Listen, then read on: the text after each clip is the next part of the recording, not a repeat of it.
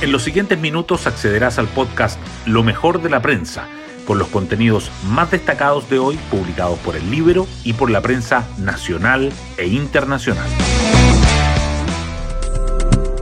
Buenos días, soy Magdalena Olea y hoy martes 27 de febrero les contamos que el subsecretario del Interior Manuel Monsalve descartó cualquier vínculo entre el convenio de cooperación policial suscrito por Chile y Venezuela en enero pasado y el secuestro del ex militar Ronald Ojeda, como sugirió en su portada el semanario dominical La Razón.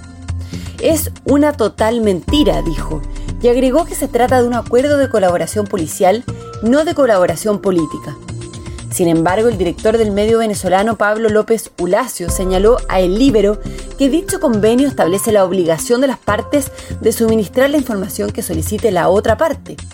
Entonces, lo que tiene que aclarar el Ministerio del Interior de Chile, en este caso el subsecretario Monsalve, es si el gobierno de Venezuela le solicitó información sobre el teniente venezolano Ronald Ojeda Moreno. Eso es lo único que él tiene que informar. Con eso se aclara todo el caso, dice. Mientras pasan los días y todavía no hay información sobre el paradero del ex militar ni sobre la investigación, cuyo carácter, insiste el gobierno, es secreto. Hoy destacamos de la prensa. La oposición solicita una reunión con los ministros para aclarar la información sobre el secuestro del ex militar venezolano. Chile Vamos y Demócratas gestionan un encuentro con los titulares del Interior, Defensa y Justicia. Por su parte, el Tribunal Comunista respalda la tesis sobre especulaciones terribles que intentarían debilitar la relación de Chile con Venezuela. Y el gobierno le pide a la PDI un equipo 24-7 para indagar el secuestro del teniente Ojeda.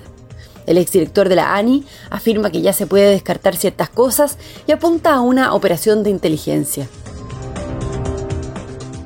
En el pacto fiscal, Hacienda propone reducir o eliminar siete exenciones tributarias.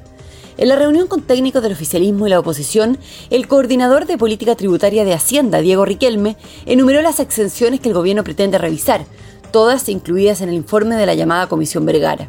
Los cambios permitirían recaudar un 0,15% del PIB y entre los beneficios que se propone revisar están la renta presunta, las ganancias de capital para instrumentos bursátiles y los fondos de inversión privados y las exenciones a los DFL2. El gobierno llama a la unidad oficialista en medio del desorden electoral por las municipales. La ministra vocera de gobierno, al igual que toda la semana pasada, instó a los partidos del sector a dejar atrás sus diferencias, mientras que el bloque que está negociando sobre los comicios postergó, debido a que algunos todavía se encuentran de vacaciones, la reanudación de las conversaciones para el 5 de marzo. Todas las ISAPRES abiertas piden un alza de sus planes, aunque algunas no podrán ajustar el máximo de 7,4%. La Superintendencia de Salud debe ahora revisar los antecedentes entregados por cada compañía para calcular si se justifican los aumentos propuestos. Tienen hasta el jueves para resolver. Se cubrió de verde el sorprendente y esperanzador presente de Isla de Pascua.